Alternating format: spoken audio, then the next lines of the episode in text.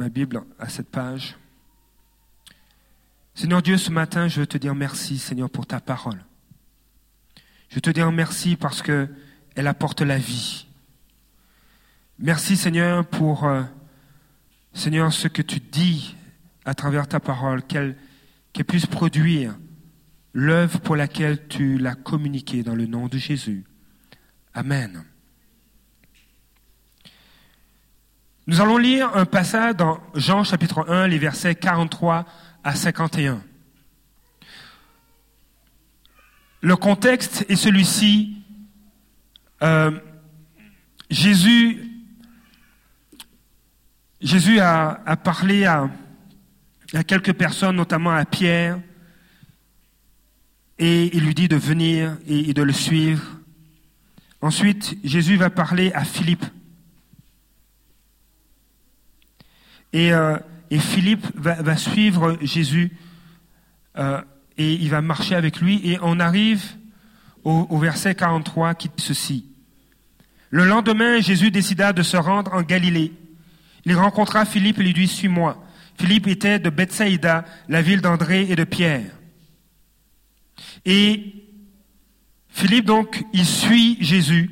Et ce qui est intéressant, verset 45, Philippe rencontra Nathanaël et lui dit, nous avons trouvé celui que Moïse a décrit dans la loi et dont les prophètes ont parlé, Jésus de Nazareth,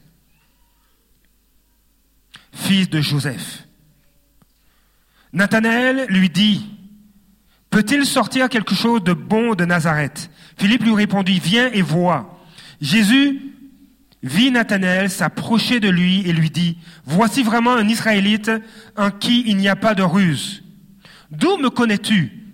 lui dit Nathanaël. Jésus lui répondit, avant que Philippe t'appelle, quand tu étais sous le figuier, je t'ai vu. Nathanaël répondit, Maître, tu es le Fils de Dieu, tu es le roi d'Israël. Jésus lui répondit, parce que je t'ai dit que je t'ai vu sous le figuier, tu crois? Tu verras de plus grandes choses que celles-ci. Verset 51, il ajouta, En vérité, en vérité, je vous le dis, vous verrez désormais le ciel ouvert et les anges de Dieu monter et descendre au-dessus du Fils de l'homme. Nathanaël avait une vision qui était altérée. Lorsque Philippe lui parle, il dit, regarde, on, a, suivi Jésus de loin, on a entendu, on a entendu ce qu'il disait, ce qu'il enseignait. Euh, Pierre, Pierre et, André se sont joints à lui, et Jésus est venu me voir. Il m'a dit, suis-moi. Et là, Nathanaël euh, euh, est un ami de Philippe, et Philippe va voir Nathanaël et lui dit, nous avons trouvé celui que Moïse a décrit dans la loi. Et c'est intéressant à ce verset, au verset 45, de savoir, mais que disait, que décrivait Moïse dans la loi? Qu'est-ce que Moïse disait? Et je vais vous lire quelques passages justement de ce que Moïse a écrit concernant Jésus.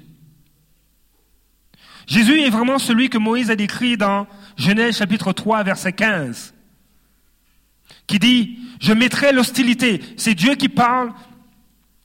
Et il dit, je mettrai l'hostilité entre toi et la femme, entre ta descendance, parlant de celle du serpent, et sa descendance. Celle-ci, la descendance de la femme, c'est pas les descendances, mais la descendance de la femme. Donc celle-ci t'écrasera la tête et tu lui blesseras le talon. Cette descendance, celle de la femme, il, s'agit du Messie, il s'agit de Jésus. On va lire encore dans Genèse, euh, plutôt dans Deutéronome, chapitre 18, le verset 15, et ensuite on va lire le verset 18. Il est dit, L'Éternel, ton Dieu, fera surgir pour toi, et du milieu de toi, parmi tes frères, un prophète comme moi. C'est lui que vous devrez écouter. Et Moïse va répéter ceci au verset 18. Je ferai surgir pour eux du milieu de leurs frères un prophète comme moi. Je mettrai mes paroles dans sa bouche et il leur dira tout ce que je lui ordonnerai. Ces versets parlent de Jésus. Ce Jésus que Philippe a rencontré. Nous avons trouvé celui que Moïse a décrit dans la loi et dont les prophètes ont parlé, Jésus de Nazareth, fils de Joseph. Qu'est-ce que les prophètes ont dit qui décrivent Jésus ou qui parlent de Jésus? Ésaïe, Ésaïe chapitre 7 verset 14.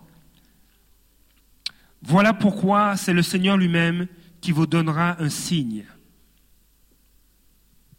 La Vierge sera enceinte.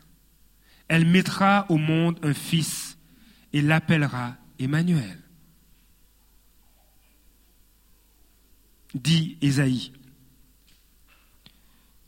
Il est encore écrit dans Ésaïe chapitre 11, à partir du verset 1, un rameau poussera sur le tronc d'Isaïe.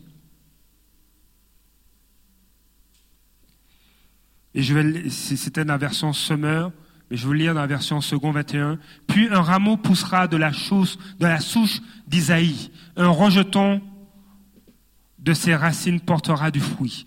De qui s'agit-il? Il s'agit d'un descendant d'Isaïe, un descendant de David, il s'agit de Jésus. L'Esprit de l'Éternel reposera sur lui et cet Esprit lui donnera le discernement, la sagesse, le conseil et la force. Il lui fera connaître l'Éternel et s'attachera à lui. Son plaisir sera d'obéir à l'Éternel. Il ne jugera pas d'après les apparences et n'arbitrera pas d'après les oui-dire. Il jugera les pauvres avec justice et il arbitrera selon le droit en faveur des malheureux du pays. Il frappera la terre de sa parole comme avec un bâton. Le souffle de sa bouche abattra le méchant. Il aura la justice pour ceinture à ses reins et la fidélité pour ceinture à ses hanches. Jésus ne juge pas selon les apparences. Il fait droit aux malheureux. C'est de, Jésus dont parlait Ésaïe. Et on va voir dans Ésaïe chapitre 53 ceci, le verset 1, Qui a cru à notre prédication? À qui le bras de l'Éternel a-t-il été révélé? Verset 2, Il a grandi devant lui comme une jeune plante, comme un rejeton qui sort d'une terre toute sèche. Il n'avait ni beauté ni splendeur propre a attiré nos regards, son aspect n'avait rien pour nous plaire. De qui s'agit-il? Il, s'agit du Messie, il s'agit de Jésus. Dans Jérémie, et je vais terminer avec ce verset, et on pourrait continuer. Jérémie, chapitre 23, verset 5. Voici que les jours viennent, déclare l'Éternel, où je donnerai à David un germe juste. Il régnera avec compétence il exercera le droit et la justice dans le pays. Jérémie n'est pas un contemporain du roi David. Alors lorsque Jérémie parle de je donnerai à David un germe juste, il, s'agit de son descendant, il s'agit de Jésus. Et on pourrait lire d'autres passages. Jérémie chapitre 30 verset 9. Mais ils serviront l'Éternel leur Dieu et David leur roi, celui que je leur donnerai. Il s'agit de Jésus. Euh, Ézéchiel 37, verset 25.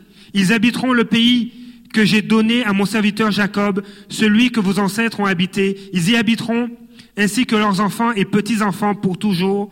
Mon serviteur David sera leur prince pour toujours. De quel David s'agit-il? Il s'agit de Jésus, du Messie. Donc, Philippe rencontre Nathanaël et lui dit, nous avons trouvé celui que Moïse a décrit dans la loi et dont les prophètes ont parlé, Jésus de Nazareth, fils de Joseph.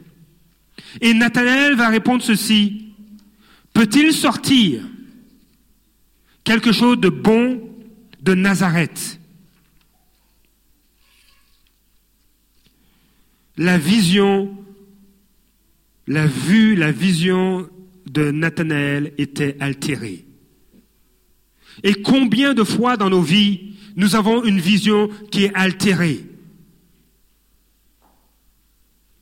Rien, rien de bon, rien de tout cela, présenté par Moïse, présenté par les prophètes, rien de tout ça ne peut prendre place à partir de Nazareth. C'est impossible. Et euh, permettez-moi de vous mettre dans le contexte, Nazareth était une ville qui était problématique à cette époque. On pense, que c'était pour deux raisons principales. Soit parce que c'était une ville qui était insignifiante. Euh, une ville dont on n'a jamais entendu parler, qui n'y a rien de, particulier qui sort de là, aucune invention, aucun produit utile pour euh, la commercialisation. Donc c'était une ville qui était insignifiante. Mais à cette époque, on avait une mauvaise perception des habitants de cette ville. Donc pour, Nathanaël, Nazareth ne pouvait rien donner. Il ne pouvait rien sortir de bon. Et je crois que des fois dans nos vies, nous avons peut-être la même perception que Nathanaël. Qu'est-ce qui peut sortir de bon de ma situation? Qu'est-ce qui et des fois, on a même des gens ont, peut-être même dit de nous, mais qu'est-ce qui peut sortir de bon de toi là? Non. Tu, tu, tu vas faire quoi plus tard? Tu es déjà inutile à la maison, qu'est-ce que tu vas faire plus tard? Alors des fois, on a ces propos on a cette perception que rien de bon ne peut sortir du milieu de nous. Et ça me fait penser à, une histoire. Ça me fait penser à une histoire où, où quand on la lit, on se dit mais qu'est-ce qui peut se passer? Qu'est-ce qui va se passer? Vous connaissez l'histoire de Jacob et d'Ésaü? Juste un, sondage à main levée. Qui connaît l'histoire de Jacob et Ésaü? Quand on lit cette histoire, c'est quand même problématique. Il y a un, au fait, c'est une famille qui est un petit peu dysfonctionnelle à certains égards, parce que euh, le père préfère un des garçons et la mère préfère l'autre. Et il le manifeste. Donc, euh, il n'y a, pas un amour égal pour ses enfants. Jacob était le préféré de, de Rebecca et Ésaü était le préféré d'Isaac. Deux frères qui avaient deux apparences différentes. Si vous, regardez mes enfants, j'ai un garçon de 12 ans qui ressemble à un joueur de football, et puis j'ai un garçon de 8 ans qui ressemble à un, sprinter. Deux gabarits complètement différents. On est allé une fois euh, regarder euh, l'équipe Les Rouges et Or jouait. Et puis on était habillés en rouge, puis ouais, ouais. Et il y a, un, supporter de, des Rouges et Or euh, qui, a dit à mon garçon, mais moi je te vois jouer au football. Et c'était pas la première fois. Il y a, des, sportifs, des, amis qui nous aient la même chose, mais Joshua, il pourrait s'aligner dans, une équipe de, football américain. Deux gabarits différents. Et Esaü et Ésaü et Jacob, c'était un peu la même chose, deux gabarits différents, deux dons différents. Et Ésaü, à un moment donné, c'est un chasseur hors pair, il revient, mais il n'a rien pu chasser, rien pu ramener. Et il demande à son frère, qui était en train de préparer euh, une soupe aux lentilles, probablement avec des petits lardons, euh, quelque chose de, parfumé qui sentait bon, il dit, mais euh, j'ai faim, donne-moi à manger. Et Jacob, dont le nom signifie trompeur, va dire, mais qu'est-ce que tu me donnes en échange? Et, Esaü a dit, j'ai trop faim, euh, je suis même prêt à te donner mon doigt d'aînesse. Il dit, ok, pour ton doigt d'aînesse, je te donne un bol de soupe aux lentilles avec des lardons. Je vais mettre un peu de persil s'il le faut par-dessus. Et c'était ça la dynamique. De la manipulation, il y avait, il y avait des préférences dans le foyer. Et c'est sûr que ça terminait, ça semblait, ça allait, semblait terminer pas mal euh, mal, parce que à la fin, vers la fin, Isaac allait mourir et, et à cette époque, on faisait le père bénissait, donnait une prière de bénédiction à son fils aîné. Et cette bénédiction prenait place. Et souvent, la bénédiction du fils aîné, c'est de dominer, de dominer sur tes ennemis, avoir la faveur de Dieu. Et Rebecca dit à son fils, Jacob, ok, va chercher l'habit de ton frère pour avoir la même odeur que lui, parce que c'est toi qui dois avoir la bénédiction. Donc, on va tricher et on va prendre la bénédiction qui est prévue pour ton frère, ce sera pour toi. Alors, vous imaginez un peu la dynamique familiale au point de mentir, de, manipuler Isaac qui était euh, rendu aveugle. Et là, ils font ça. Et Jacob a la bénédiction. Tu vas dominer. Tu vas être, euh, euh, tu vas dominer sur tes ennemis. Et même, tu seras plus grand que ton frère. Et tu vas prospérer. Et là, Jacob est béni comme ça, mais par la suite, Isaac, euh, Ésaü veut être béni à son tour. Et il va voir son père et dit, papa, je veux ma bénédiction. Et, et Isaac va dire, mais j'ai déjà, j'ai déjà donné cette bénédiction et il réalise que c'est Jacob qui l'a eu et qu'il a été trompé. Et Ésaü est en colère. Il veut tuer son frère et dit, une fois que mon père va être mort, je vais tuer mon frère. Genèse chapitre 28. Je vais le tuer.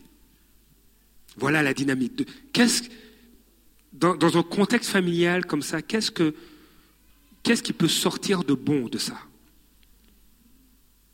Et il y a des situations de nos vies, dans nos vies qui sont similaires. On a été négligé en tant qu'enfant. On vit différents défis. Et on se dit à soi-même, qu'est-ce, qu'est-ce qui peut sortir de bon de cela? Et là, Jacob va partir, il va fuir. Et on se retrouve dans Genèse chapitre 28, verset 12, verset 11. Arrivé à un certain endroit, il y passa la nuit, car le, le soleil était couché. Il prit une pierre dont il fit son oreiller et il se coucha à cet endroit. Verset 12, il fit un rêve. Une échelle était appuyée sur la terre et son sommet touchait le ciel. Des anges de Dieu montaient et descendaient sur cette échelle.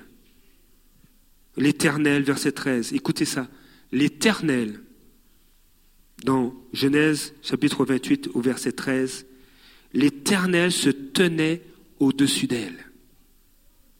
Je m'arrête là. Juste essayer de percevoir, de s'imaginer ce que Jacob arrivait. Il y avait une échelle qui s'appuyait sur la terre et son sommet touchait le ciel et des anges de Dieu montaient et descendaient par cette échelle, et Dieu se tenait au-dessus d'elle.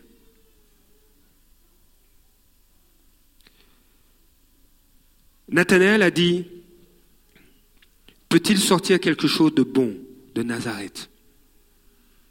Et je te pose la même question, peut-il sortir de bon, quelque chose de bon dans ta situation, dans tes relations? Des fois, on est exposé à des situations de vie où on a une perspective, une, vision altérée, déformée de ce que Dieu veut faire. Et ce matin, le Seigneur veut nous encourager. Il veut changer cette perception. Des fois, cette perception de nous-mêmes. Dans la situation de mon couple, comment on va faire? C'est la mort. Même pas, c'est même pas la mort, je suis déjà enterré. Six pieds sous terre, ça va pas. Dans mon couple, ça va pas. Dans notre relation, voici telle situation dans ma vie. Dans ma vie de couple, on a essayé, mais ça ne fonctionne pas. On s'en sort pas. Y a-t-il quelque chose de bon qui peut sortir de cette situation? Et ce matin, Dieu veut nous encourager. Parce que Jacob, il a fui sa maison. Et il s'est retrouvé dans un lieu où il y a eu un songe.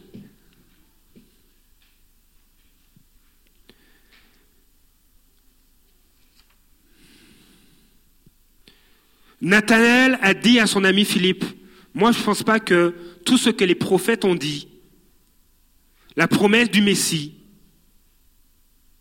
tout ce que Moïse a dit, puisse venir de Nazareth. Je ne sais pas possible. C'est pas possible que Jacob puisse devenir un gars correct, que quelque chose de bon puisse sortir de lui. Mais quand tu ajoutes à l'équation la constance qui est Jésus, tout change. Quand tu ajoutes Jésus dans l'équation, tout change. Et c'est ce que Nathanaël va vivre. Je crois que Dieu change notre vision et nos circonstances. Et on peut se poser la question, mais comment il fait cela? Vous savez, un bon ami va nous dire, moi, je suis béni. Moi, je veux aussi que toi aussi tu sois béni. Regarde, il y a des rabais chez Costco. Vas-y, c'est le temps. À telle place, vas-y. Je, sors de là. Et même, suis en train de passer à la caisse. Je t'appelle. Viens-t'en. Tu me parlais que tu avais besoin de manteau pour l'hiver. Viens à cette place-là. Tu vas trouver ta bonne, la bonne taille. Un ami a, le souci de ses amis. Et c'était le cas de Philippe. Philippe va voir Nathanaël lui dit, mais j'ai rencontré le Messie. Et bien que Nathanaël lui dise, peut-il sortir quelque chose de bon de Nazareth? Philippe va lui répondre, viens et vois. Viens et vois. Et ce matin, cette parole fait écho à nos vies. Viens et vois. Ça ne va pas, ça ne marche pas dans ton couple, ça ne marche pas avec tes garçons, ça ne marche pas financièrement, mais viens et vois. Jésus est celui qui a la réponse. Et pourquoi, pourquoi Nathanaël, pourquoi Philippe dit à son ami, viens et vois? C'est écrit dans le texte. Pourquoi Nathanaël, pourquoi euh, plutôt Philippe va dire ça Viens et vois. Moi, je crois, je crois que Philippe, sans qu'il le sache, mais Philippe disait, disait cela, viens et vois, parce que Jésus avait déjà vu Nathanaël. Parce que Dieu le voyait déjà. Le verset, le verset 46 de Jean 1 va dire ceci. Philippe lui répondit, viens et vois. Et le, verbe voir euh, en, grec, c'est edo, E-I-D-O. Ça, traduit, ça peut être traduit par percevoir avec les yeux. Apercevoir par n'importe quel sens. Edo, en grec, peut être traduit par remarquer, remarque, discerne, découvre, expérimenter, découvrir, avoir un entretien. Viens et aie un entretien avec Jésus. Viens et découvre Jésus. Viens et expérimente la présence de Jésus. Viens et remarque ce que Jésus fait. Viens et discerne qui il est à travers ses œuvres.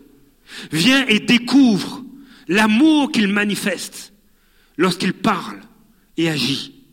Viens et perçois avec tes yeux qui il est.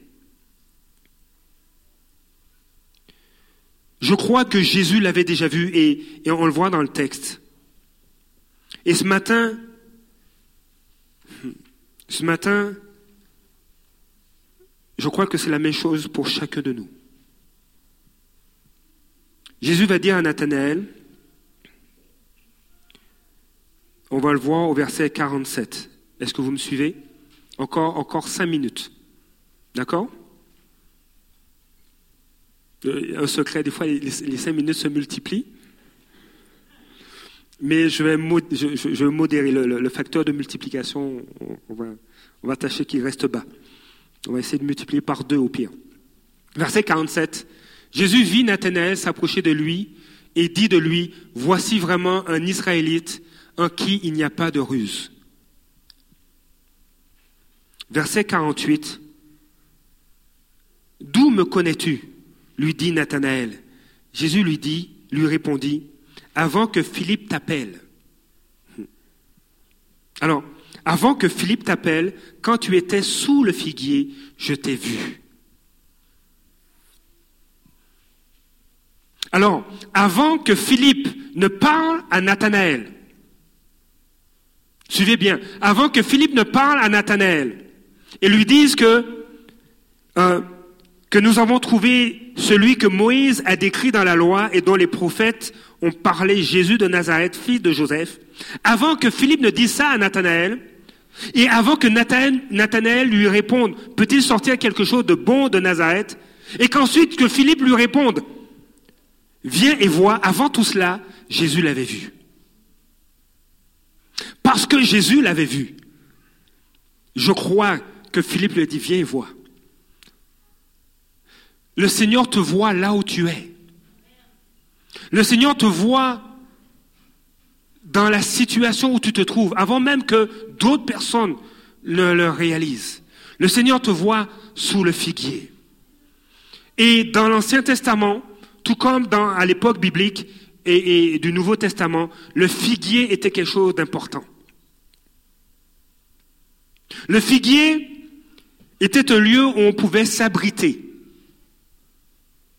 se protéger du soleil est un lieu de refuge il fait très chaud. Le figuier était aussi un lieu où, pendant l'été, on veut relaxer, on est en vacances, donc on se met en sandales, et puis on peut rêvasser, relaxer, peut-être avec un pina colada à côté. Le figuier était un lieu aussi où plusieurs priaient méditait la parole de Dieu. Mais je vais terminer avec cette image. Le figuier était aussi un lieu euh, où l'emblème d'une prospérité.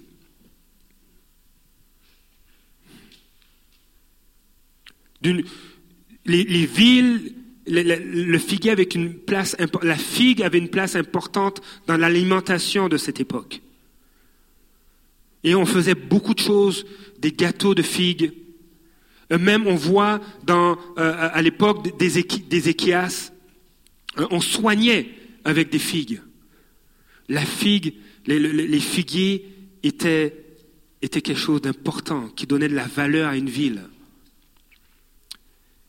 Et je pousse la réflexion. Le figuier est un lieu qui nourrissait un peu l'orgueil des habitants. Et avant de continuer, je veux je veux souligner ceci. Et je vous demande de me suivre pendant quelques minutes. Dieu veut agir dans ta vie.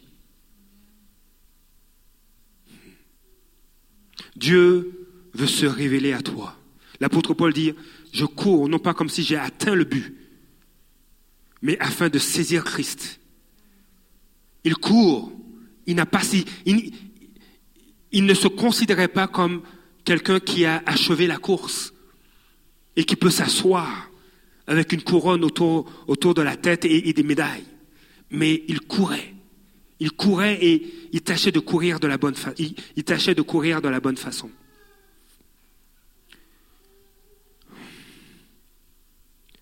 Dieu veut agir dans ta vie et, et, et Dieu, et ce qu'on connaît de Dieu, ce qu'on vit de Dieu, c'est encore peu. On connaît peu de Dieu. Dieu veut se révéler davantage à toi. Dieu veut que tu le connaisses intimement, personnellement, que tu puisses marcher, l'entendre. Il veut que ton cœur batte au rythme du sien. Il veut que tu sois plus que vainqueur dans tes luttes. Et que tu cours la course comme Paul l'a couru. Mais je crois que Dieu nous avertit de ceci, de ce figuier, de ce lieu où on peut se tenir, avec une certaine satisfaction, insouciance, confort. Dieu veut nous prévenir de, ce, de cet endroit qu'est l'orgueil. J'ai regardé le mot orgueil dans le dictionnaire. Parce que chez Nathanaël, on n'a pas trouvé d'orgueil. Alors j'ai regardé le mot orgueil. Et le mot orgueil peut être défini comme celui-ci. Présomption, estime exagérée, amour excessif de soi-même. Pas de l'autre, hein. De soi-même. Donc l'amour excessif de soi-même, c'est de l'orgueil. Ah, moi j'ai l'affaire. Hmm. Moi je suis bien rasé. Il n'y a, a, pas un poil sur ma tête, c'est clean. L'amour excessif de soi-même qui fait que l'on on est persuadé. Et, on, est persuadé. Donc on, ne peut plus être persuadé, on, on l'est déjà. On est persuadé de sa propre excellence. On est persuadé. Donc si, si Denis vient me voir, il me dit Bruno, euh, je, pense que euh, ta façon, il y, a une faute d'orthographe dans le texte que tu as écrit. Mais je suis persuadé de mon excellence. Il dit, mais Denis, oublie ça. Ce que j'ai écrit, c'est parfait. C'est moi qui l'ai écrit. C'est pas quelqu'un d'autre. OK?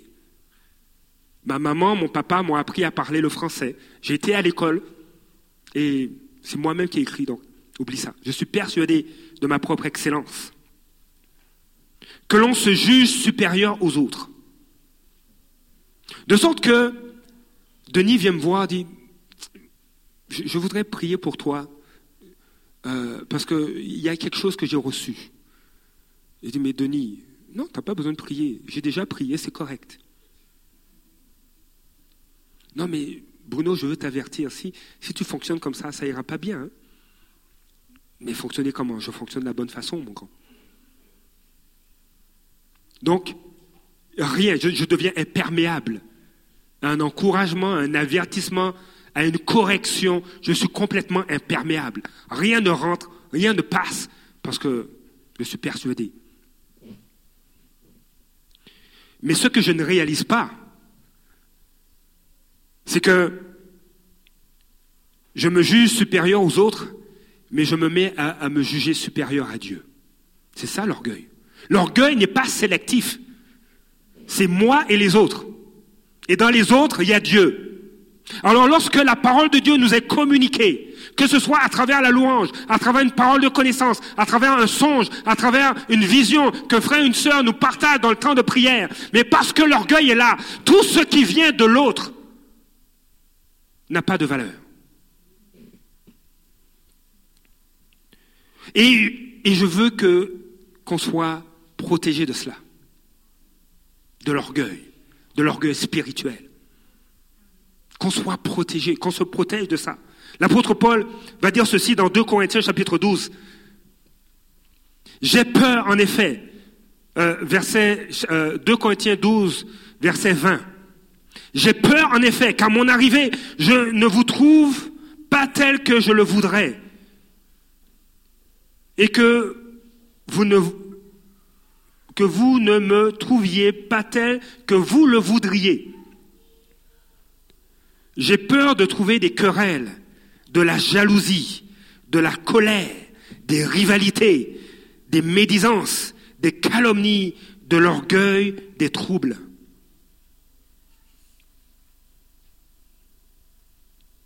Dans Ézéchiel, verset 28, au chapitre, euh, chapitre 28, verset 17.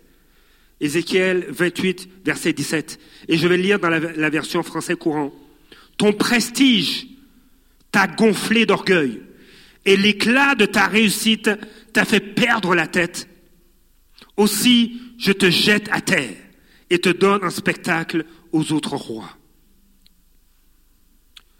Il y a trois niveaux, il y a trois niveaux d'interprétation de ce texte.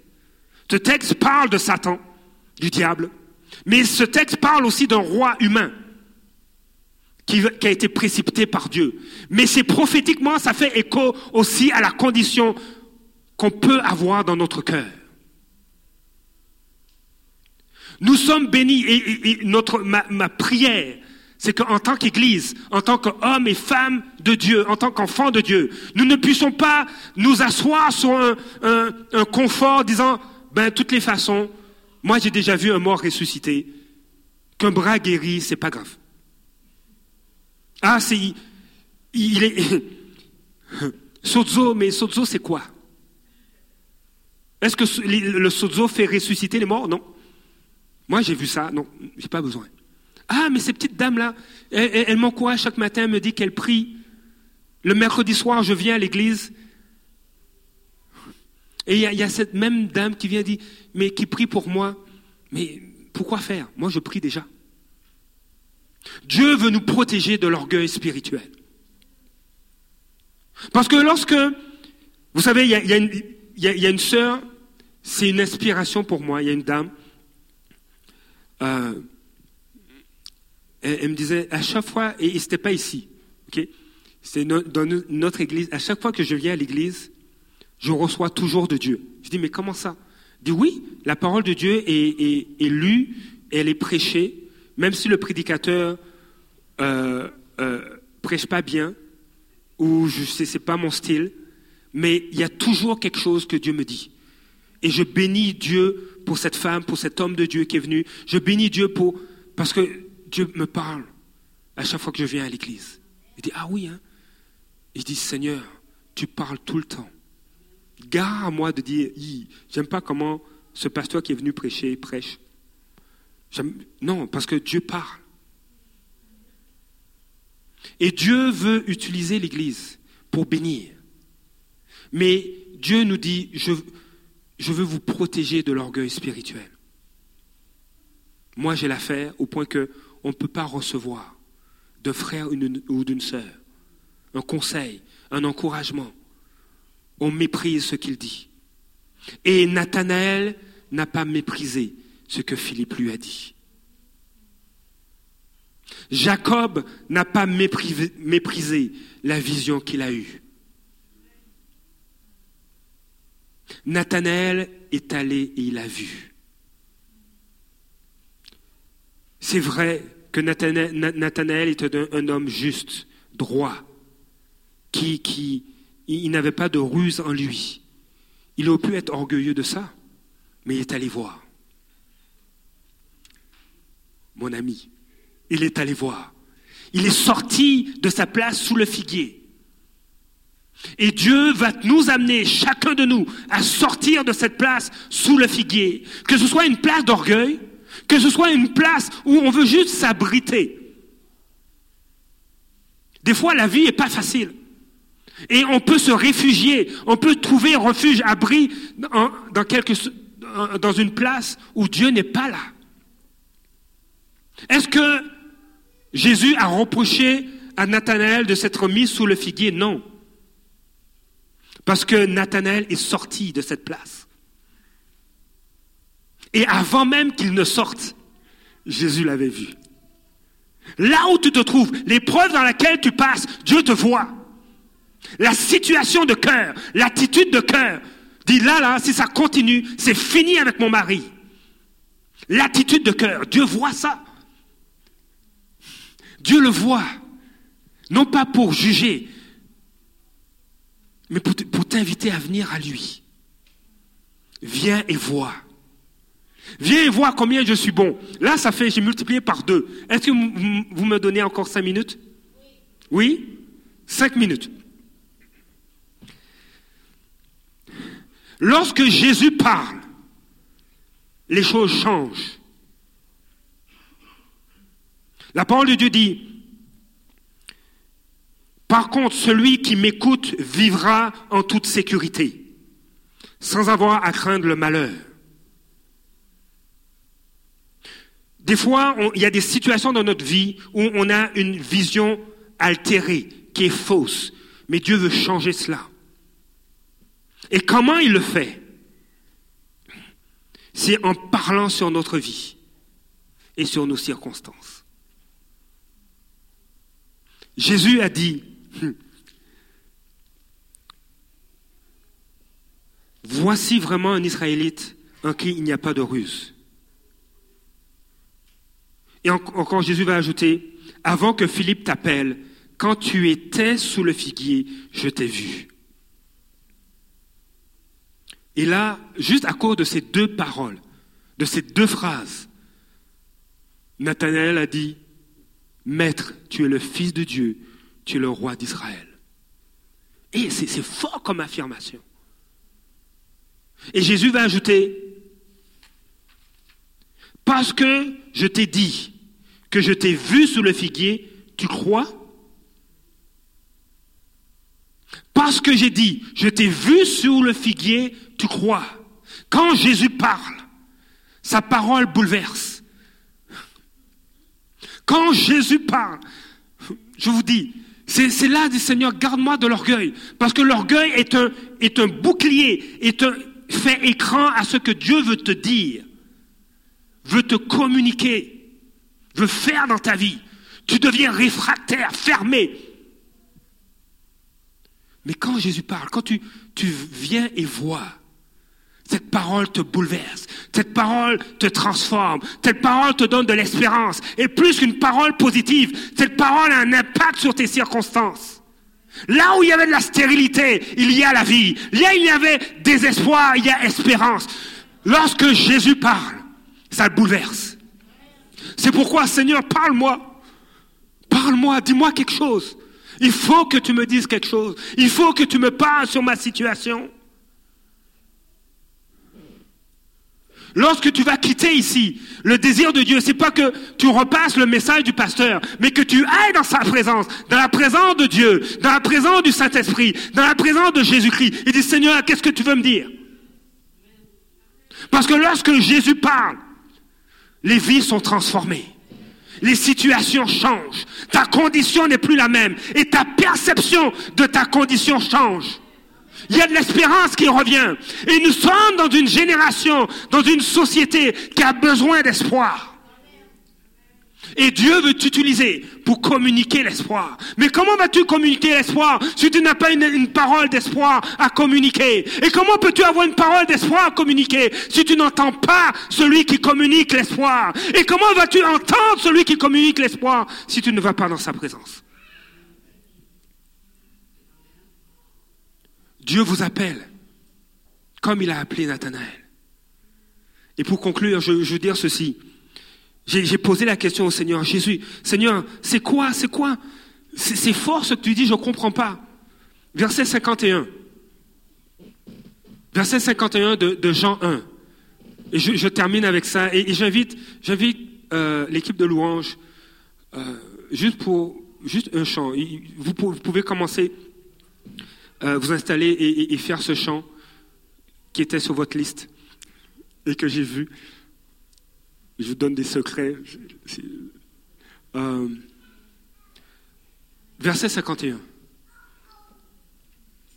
Il ajouta, en vérité, en vérité, je vous le dis, vous verrez désormais le ciel ouvert et les anges de Dieu monter et descendre au-dessus du Fils de l'homme. Est-ce que pour quelqu'un, ça fait écho à un autre passage des Écritures? Dans Genèse chapitre 28. Hé mon ami. Là, j'ai dit, Seigneur, il y, a quelque chose qui se passe. Qu'est-ce que tu veux nous dire? Genèse chapitre 28, verset 12. Jacob fait un rêve, il fit un rêve. Une échelle était appuyée sur la terre et son sommet touchait le ciel. Et ce n'est pas une échelle à barreaux. C'est une échelle plus style escalier. Comme si c'est en avant de l'église, mais ça monte jusqu'au ciel. Et à cette époque-là, il y avait des, des, monuments, des, des, édifices qui avaient ce style-là. Parce que les hommes voulaient toucher le ciel.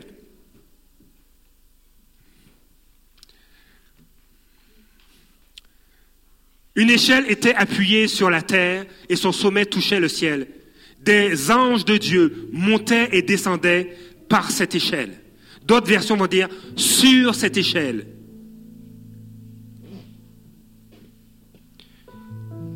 Et si je reviens au verset 51 de Jean 1, il ajouta en vérité, en vérité, je vous le dis, vous verrez désormais le ciel ouvert et les anges de Dieu monter et descendre au-dessus du Fils de l'homme.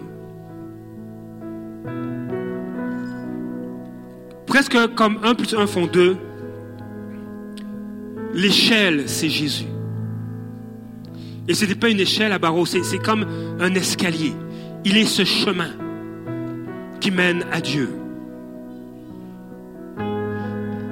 Il est celui qui ouvre le ciel. Il est celui qui met la terre en contact avec le ciel. Jacob n'a rien fait, il est allé se coucher. Parce qu'on n'est pas sous le principe du mérite, comme l'apôtre Paul le dit, mais sous le principe de la grâce. Le psaume 127 dit qu'il fait même plus pour ses fidèles pendant leur sommeil. À quoi sert l'orgueil? À quoi sert de rester caché? Le Seigneur t'invite. Il t'invite à sortir de dessous le figuier. Oui, c'est un lieu où tu te rafraîchis. C'est un lieu où tu peux même rêver. Mais il y a des rêves que Dieu dépose, pas pour qu'ils demeurent des rêves, mais qu'ils deviennent réalité. Dieu te dit, sors dessous le figuier. Là où tu te mets à l'abri parce que telle situation, telle circonstance est éprouvante. Viens, parce que moi je t'ai vu. Je t'ai vu, dit Jésus. Je te vois. Avant même que tu viennes ce matin, je t'ai vu. Je t'ai vu dans ta chambre. Je t'ai vu à cette tasse de café à la main. Je t'ai vu cette semaine en auto ou en autobus. Je t'ai vu. Et je t'appelle. Viens. Parce que je veux changer ta vision qui est altérée. Et je veux te faire voir comme moi je vois comme moi je te vois et comment moi je vois tes circonstances. Nazareth, aux yeux des hommes, a peu de valeur. Mais imaginez, on parle encore aujourd'hui de Jésus de Nazareth. Est-ce qu'on parle de Jésus de Tiglad Est-ce qu'on parle de Jésus de, de, Tyr Non. De Sidon? Est-ce qu'on lui. Ou de, de Capernaum? Est-ce qu'on dit c'est Jésus de Capernaum? Où Jésus a passé une bonne partie de ses années de ministère, mais on dit Jésus de Nazareth. Dans le Nouveau Testament, on dit, on parle du Nazaréen. Là où Jésus va, dans tes circonstances, il transforme les choses. Il redonne de l'honneur. Il redonne la vie. Parce qu'il est celui qui ouvre le ciel et qui te donne accès au Père. Il te donne accès au Père. Pas au pasteur, pas au ministère de libération, pas au ministère sozo, pas au ministère de louange. Il te donne accès au Père. Il est l'échelle. Il est le chemin. Il est la vérité. S'il y a de l'orgueil, si tu te places sous le figuier de l'orgueil, il te dit sors de là. Est-ce qu'il te juge? Non. Mais il t'attire. Vas-tu répondre? Et j'aime ce que David Wilkerson a dit une fois. La paix, c'est pas, pas seulement à l'hôtel, mais c'est à la maison. Dieu t'attire. Il y a une saison, un moment qui s'en vient dans ta vie où il va changer ta perception des choses, altérer. Il va te montrer la vérité. Et il va changer tes circonstances. Est-ce que tu le désires ce matin? Est-ce que tu désires qu'il soit à l'échelle? Celui qui ouvre le ciel.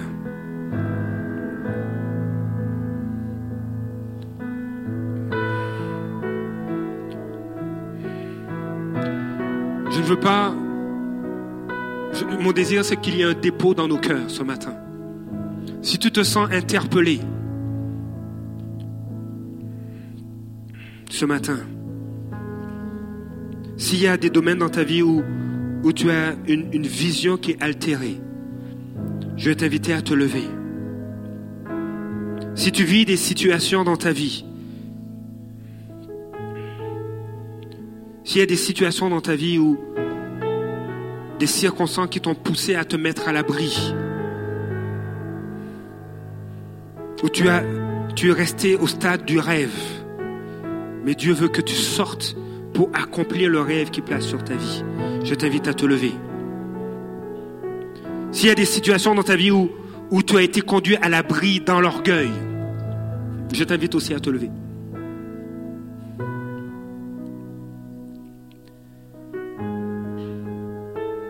Jésus a changé la perception qu'avait Nathanaël de Nazareth. Dieu veut changer la perception que tu as de ta situation. Mais il ne veut pas seulement faire cela, mais il veut changer ta situation. Comme il a fait pour Jacob.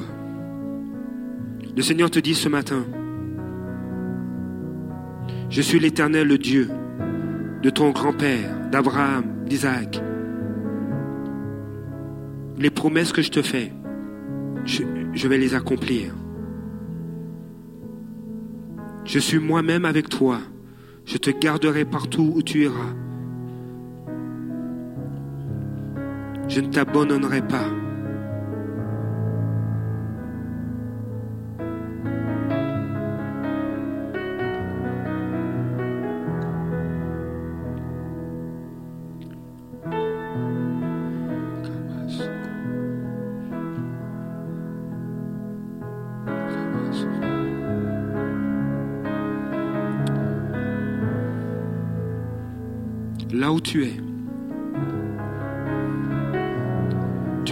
À parler à Dieu alors que tu t'es levé.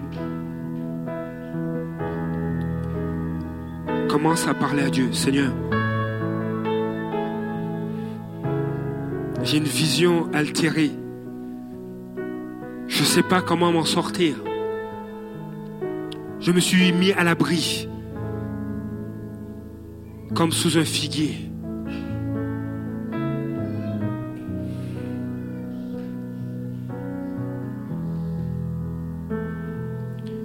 Sache que Dieu t'a vu. Le Seigneur te voit.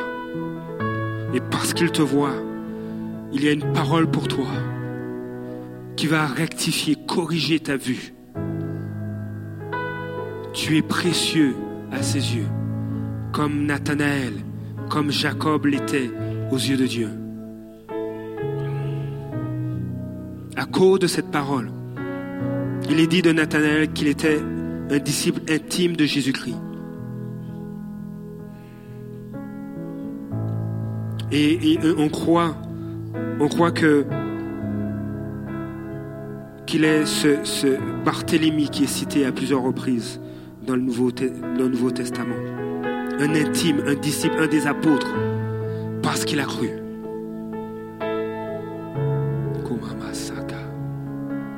Alléluia. Alléluia,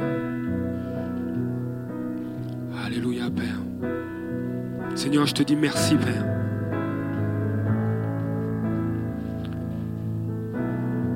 Seigneur, je te dis merci, Jésus. Parce que tu n'es pas n'importe qui. Je te dis merci, Jésus. Parce que c'est toi qui ouvres le ciel. C'est toi qui conduis au Père.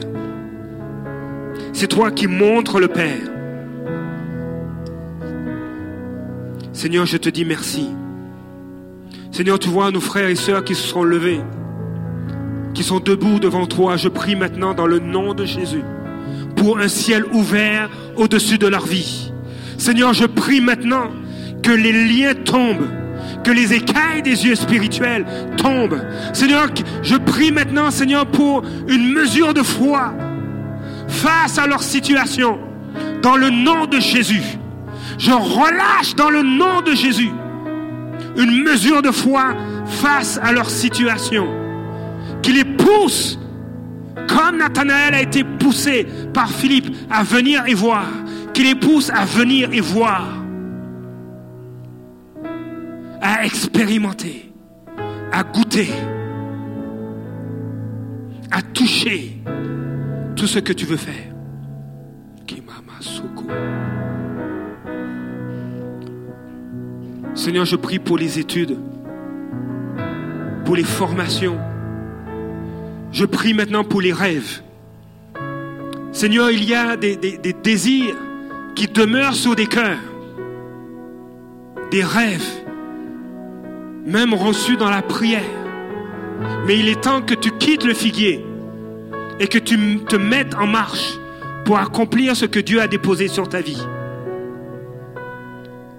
Nous avons cette famille qui, qui part à Toronto. Plusieurs ont obéi, qui vont en, en Gaspésie, qui quittent pour accomplir, qui sont sortis dessous le figuier pour faire la volonté du Père.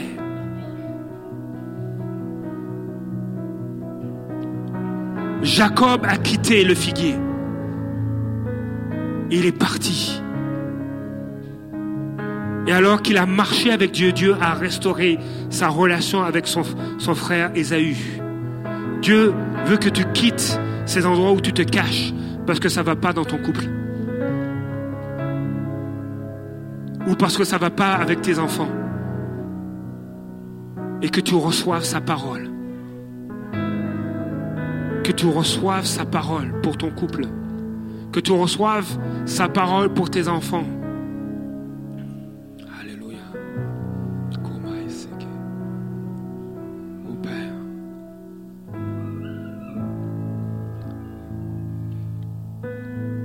Les cinq prochaines minutes et cinq dernières, l'équipe de louange va, va interpréter un chant. Et euh,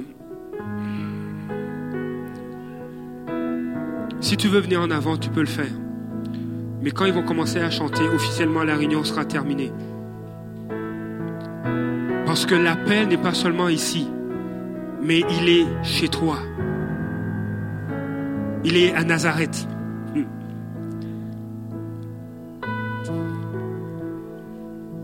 Il est temps de quitter dessous le figuier et de faire confiance à Dieu.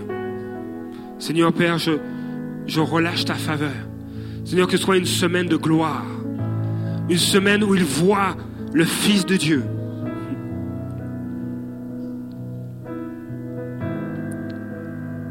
Et les anges de Dieu monter et descendre au-dessus du Fils de l'homme. Qu'ils voient le ciel ouvert, la faveur de Dieu, le ciel ouvert sur leur vie. Seigneur, tu as une parole pour chacun d'eux. Seigneur, nous relâchons cette parole. Père, envoie tes anges, je te prie. Envoie, Seigneur, ta parole. Saisir les cœurs dans le nom de Jésus.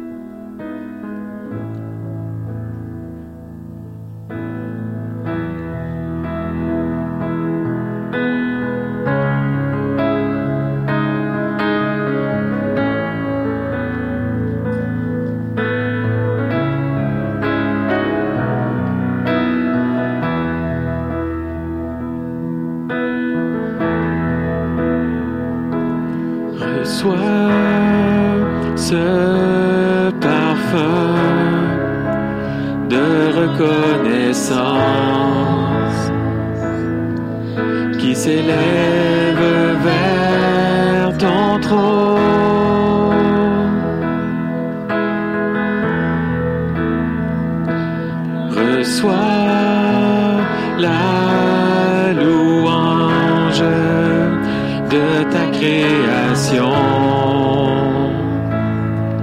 qui célèbre ton saint